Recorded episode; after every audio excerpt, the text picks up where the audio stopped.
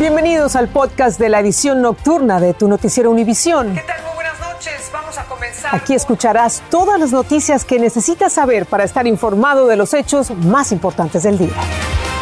Lunes 7 de febrero y estas son las noticias principales.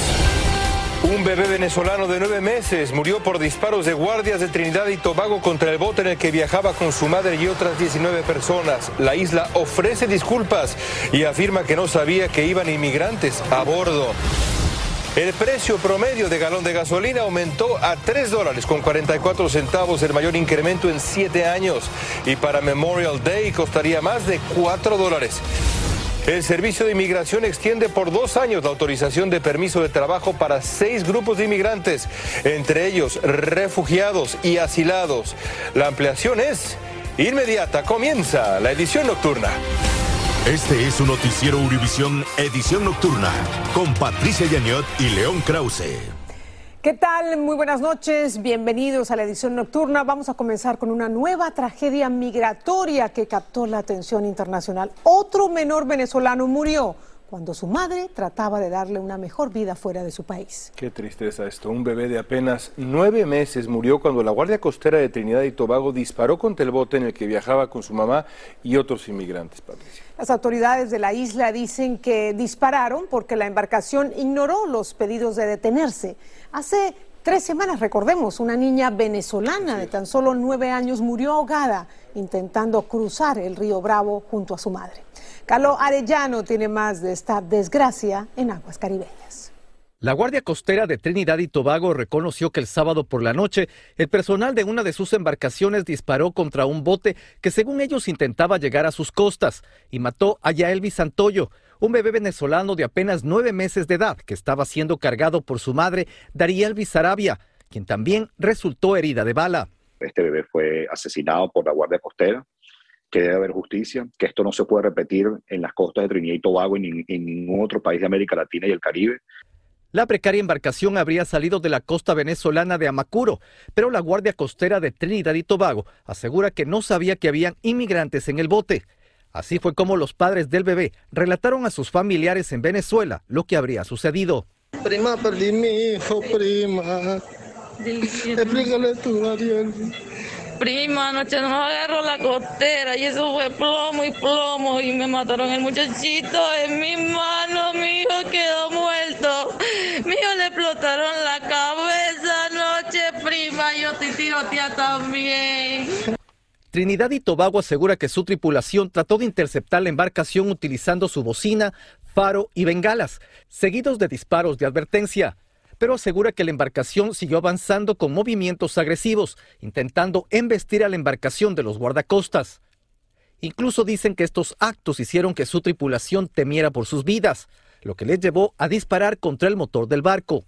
El miedo debe tener un, niño o una niña ahora que quiera eh, huir de Venezuela y que su única opción sea llegar a Trinidad y Tobago y pueda ser recibida a, a disparo. Lo único que me quedó de mi hijo fueron los brazos y la piernita, la cabeza explotada.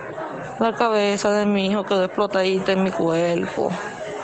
El líder de la oposición venezolana escribió en Twitter, los disparos no tienen justificación, lo mataron. El representante de la Agencia para los Refugiados de la ONU dijo que nadie en búsqueda de seguridad, protección y nuevas oportunidades debería perder la vida. La madre del bebé fallecido se recupera en un hospital de la isla. Qué tragedia, qué tragedia, Galo. Y sabemos que hay versiones contradictorias de los testimonios de, las otras personas que iban allí en la embarcación y lo que dice la policía. ¿En dónde está la diferencia? Así es, precisamente el informe policial asegura que hubo intercambios de disparos, pero las versiones de los inmigrantes que venían en el bote dicen que nadie venía armado. La directoria regional de UNICEF para América Latina y el Caribe también exige una investigación porque dice que ningún niño o niña migrante debería morir jamás así. Una terrible tragedia. Gracias, Galo. Una, una tragedia la situación en Venezuela, Patricia e injustificable la reacción de la Guardia Costera de Trinidad y Tobago. Injustificable. Total, porque los trataron como si fuesen unos delincuentes, como si se tratara de operaciones antinarcóticos. Se trata de inmigrantes tratando de buscar un mejor futuro. Seguiremos atentos. Qué tristeza de historia. Bueno, en Los Ángeles son cinco meses ya del asesinato a tiros de un adolescente hispano y las autoridades todavía no tienen pistas sobre los responsables. Están ofreciendo 10 mil dólares de recompensa por información que lleve la captura de la persona que le disparó a Ricardo Trujillo cuando salía tranquilamente de una fiesta. Salvador Durán estuvo con la familia que exige justicia ya. Yo no sé vivir sin él. Yo no puedo vivir sin él. La madre de Ricardo Trujillo rompió en llanto al recordar que su hijo soñaba con una carrera en el ejército de los Estados Unidos y proteger al país que lo vio nacer. Pero la meta profesional del adolescente de 16 años de edad fue truncada por un asesino que de un disparo le arrancó la vida. Él era un niño bueno, un niño con muchos sueños, con ganas de salir adelante. Los hechos ocurrieron el 24 de septiembre pasado, cuando salió de una fiesta con unos amigos en Compton, California. Al no llegar a casa, su madre salió a buscarlo toda la noche. Pasamos toda la noche. Y cuando amaneció, me dijeron que había un cuerpo similar a mi hijo. Y era él. Y la persona que le quitó la vida está libre. Necesito justicia para él. Cuando salieron de la fiesta, Ricardo y sus amigos fueron afrentados por un grupo de individuos. Durante la pelea, un sospechoso recuperó una arma de fuego y le disparó a Ricardo una vez en la parte superior del torso. Su madre compartió este otro video de cuando cumplió 15 años que mostraba lo feliz que era. Las autoridades anunciaron dos recompensas, una por parte del condado y otra privada, de un total de 15 mil dólares para quien ayude en la captura del sospechoso. En Los Ángeles, California, Salvador Durán, Univisión. Y esta es una noticia que podría afectar su bolsillo, el bolsillo de muchos estadounidenses, porque el precio de la gasolina llegó a una cifra récord. El valor promedio a nivel nacional alcanzó los 3 dólares con 44 centavos el galón. Esto es 8 centavos más que la semana pasada, 14 centavos más que hace un mes y 98 centavos más que hace un año. Fíjense en las cifras también y en la curva porque se reporta el precio más alto en más de siete años y se calcula que podría aumentar aún más en mayo al superar los cuatro dólares el galón para el festivo del Memorial Day. Juan Carlos González nos habla sobre este aumento imparable del combustible. Llenar de gasolina el tanque del automóvil cada vez cuesta más dinero, lo cual está causando un impacto negativo en los bolsillos de muchas personas. Hace dos, tres meses gastábamos unos 200 en gasolina por unos tres días, ahorita ya aumentó como unos 300, 350. Hoy en día el precio promedio de galón de gasolina regular a nivel nacional es de 3 dólares con 42 centavos, pero en California dicho precio promedio es de 4 dólares con 68 centavos por galón. Sin embargo, en algunas estaciones como esta se vende a 4 dólares con 99 centavos o incluso por encima de los 5 dólares. Según este economista, son varios los factores, comenzando con el precio del petróleo crudo. Eh, principalmente el precio del barril a nivel internacional ha continuado incrementándose. Explica que los altos precios del combustible están ligados con la inflación, ya que hoy en día transportar productos es más caro. El hecho de que nos cueste más el, eh, la transportación de todos los bienes y servicios que recibimos, ¿sí? se hacen más caros. Eso hace que los precios se incrementen en consecuencia. Pero no siempre es fácil pasar este incremento a los clientes, como en el caso de Brand, quien se dedica a la limpieza de albercas. ¿Has tratado como decirle, oye, te voy a subir un poquito porque está subiendo la gasolina? Sí, pero no, no quieren. No, no. ¿Qué te dicen? No, me dicen que no. Lo peor de todo es que según economistas, estos precios que vemos en estos momentos, al menos por ahora, no van a bajar. En Los Ángeles, Juan Carlos González, Univisión. California se unió a la lista creciente de estados que están eliminando el uso obligatorio de las mascarillas en las escuelas. Desde el próximo 15 de febrero los alumnos californianos van a dejar de usarlas. En las escuelas de Nueva Jersey dejarán de hacerlo desde el 7 de marzo. Delaware, 31 del mismo mes. Pensilvania ya lo hizo. ¿Será, será que poco a poco se acerca la normalidad? Eso sí emociona. Esta es una buena noticia para varios grupos de inmigrantes que deben tramitar sus permisos de trabajo y les tarda meses en llegar, corriendo el riesgo de quedar desempleados. El Servicio de Migración extendió por dos años la validez del permiso de trabajo Y esta política tiene efecto inmediato. Fabiola Galindo nos dice quiénes se van a beneficiar de esta extensión de la autorización para trabajar. Yo pasé seis meses sin permiso de trabajo. No pude seguir eh, trabajando. En, lamentablemente mi compañía intentó ayudarme lo más posible. Ese es el calvario que han pasado en los últimos meses miles de inmigrantes como Fabián y Crespo, esperando que inmigración les envíe un permiso de trabajo. No quería pedir ayuda al gobierno, sinceramente tenía mucho temor. Esta inmigrante venezolana que ha solicitado asilo pasó un año esperando la ansiada tarjeta. Pero hoy la Oficina de Servicios de Ciudadanía e Inmigración anunció que facilitará y extenderá los permisos de trabajo para algunas categorías de inmigrantes. Aquellos que han recibido la condición de refugiados, aquellos que tienen la calidad, de asilados, aquellos que han recibido suspensión de deportación y las personas que tienen VAWA, además de aquellos que tienen acción diferida que no es proveniente de DACA. Este cambio significa que la renovación del permiso ya no será anual, sino cada dos años. Extender el periodo de validez máximo que se otorga a través de los permisos de trabajo contribuirá a acortar el tiempo del procesamiento, de acuerdo con la agencia federal. Y también pues evitar eh, primero la el estrés de tener que estar esperando por la renovación, después el costo porque hay que pagar para renovar estos permisos de trabajo. Actualmente hay más de 80 mil solicitudes de permisos de trabajo para procesarse. La Oficina de Migración culpa la pandemia por las demoras. Aquellos que tengan aplicaciones de permiso de trabajo pendientes al día de hoy o que sean presentadas después del día de hoy, porque la ley empieza a tener vigencia mañana, el cambio es a partir de mañana. Lo mejor es enviar su solicitud con varios meses de anticipación. En Nueva York, Fabiola Galindo, Univisión. Y ahora sobre inmigración. Ni las tragedias ni las advertencias a los padres para que no manden a sus hijos a Estados Unidos por la frontera han servido para desalentar esta peligrosa tendencia.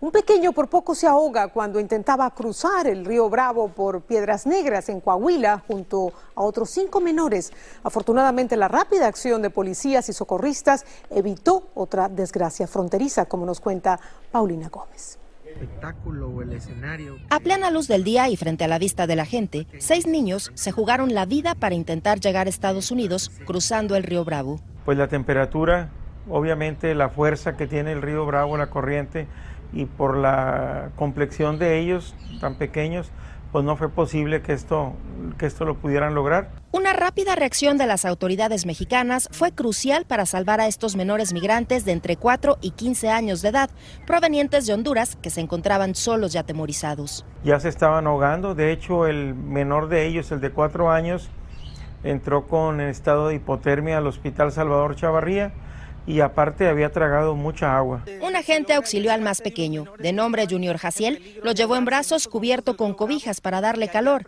Recibieron los primeros auxilios en una ambulancia. Según contaron, una camioneta se llevó a sus papás hace tres días. Incluso los mismos papás van y los dejan al río para que crucen y que sean rescatados por la patrulla fronteriza y que algún familiar ya dentro de los Estados Unidos los pueda solicitar. Estos menores se encuentran bajo resguardo del Sistema Estatal para el Desarrollo Integral de la Familia DIF, pues se les debe garantizar protección internacional reforzada. Ofrecerles el derecho de asilo o refugio según sea el caso y buscar lo antes posible a su familia. Ante la distracción de las autoridades por este rescate, otros migrantes cruzaron el río Bravo sin importar el riesgo. Según reportes de la prensa, en lo que va del año, cuatro personas ya han muerto intentando cruzar por el río Bravo, entre ellos una niña venezolana de tan solo siete años de edad. En la Ciudad de México, Paulina Gómez Bulshiner, Univisión. Esta historia me conmovió. La suerte no acompañó a Oscar Herrera, un atleta paralímpico venezolano ciego que lo dejó todo para venir a Estados Unidos. El amigo que lo alojaba se enfermó. Oscar terminó viviendo en la calle y duerme en un aeropuerto, pero él sigue teniendo esperanzas de mejorar su vida. Vilma Tarazona trae esta historia para ustedes. Oscar Herrera es un atleta paraolímpico ciego de renombre internacional. Recorrió el mundo representando a su natal Venezuela en grandes competencias internacionales. En los Juegos Olímpicos de Londres en 2012 ocupó el séptimo puesto en triple salto pero un día vendió lo poco que tenía, llegó a México, cruzó la frontera y pidió asilo en Estados Unidos. Pero las cosas no salieron como esperaba. todo cambió de, de la noche a la mañana. Fue algo inesperado, nunca me lo pensé estar en esta situación. Llegó a casa de un amigo en Florida que le prometió alojarlo mientras conseguía trabajo.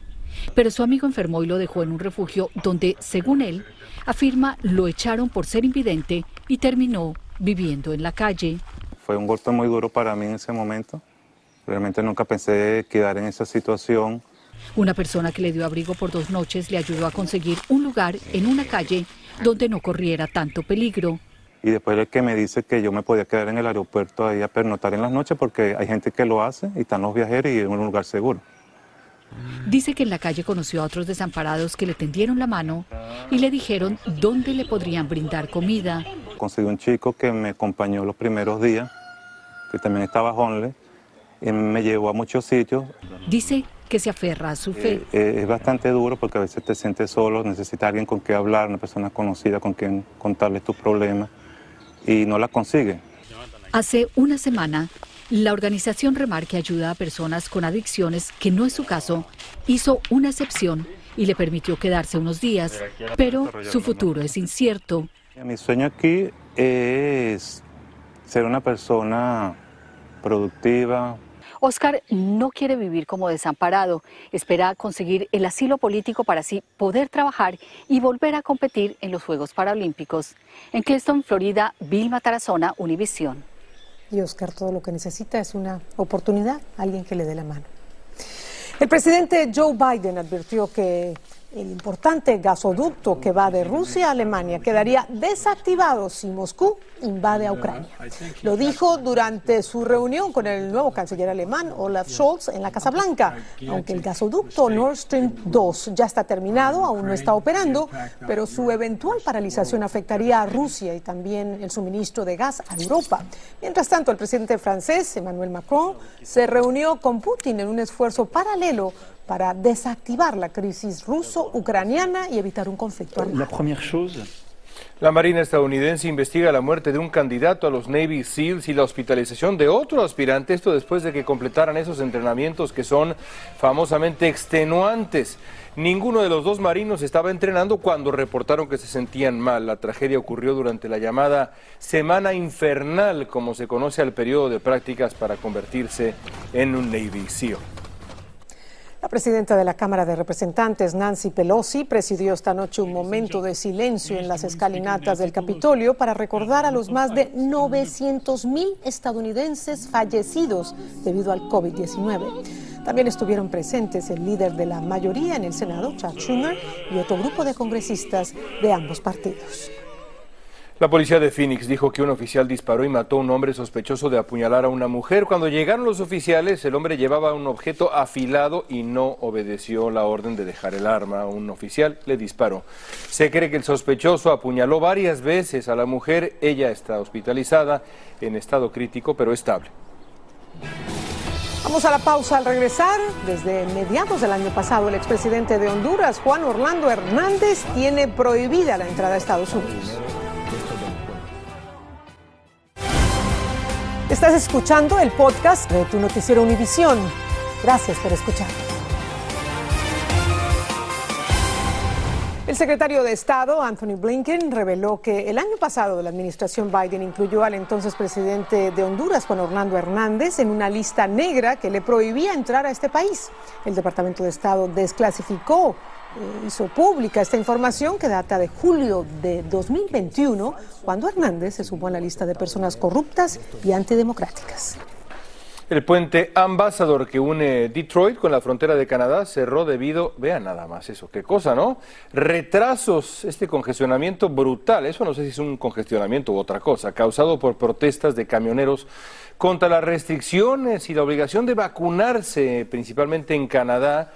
Por esa frontera cruzan a diario unas 40 mil personas y mercancías por más de 320 millones de dólares. El cierre del puente podría afectar la cadena de suministros en ambos países. Y para sus nuevos dispositivos Samsung se va a utilizar un material de desecho abandonado en el mar. ¿Cuál? Le decimos al volver. Estás escuchando el podcast de tu noticiero Univisión. Gracias por escuchar. Amazon está elevando considerablemente el salario de ciertos puestos para atraer empleados o evitar que renuncien. El gigante del comercio electrónico está ofreciendo más del doble de su salario base máximo en Estados Unidos, que de 160 mil dólares al año pasa a 350 mil. Estos aumentos están en efecto para los trabajadores corporativos y de tecnología trabajos cotizados. Y los nuevos dispositivos de Samsung contarán ahora con un nuevo material que muy pocos pensaron sería útil. ¿Qué es? Bueno, plástico procedente de redes de pesca recicladas. El nuevo material se dará a conocer el miércoles cuando Samsung lance los nuevos dispositivos Galaxy. Así termina el episodio de hoy de Tu Noticiero Univisión. Gracias por escucharnos.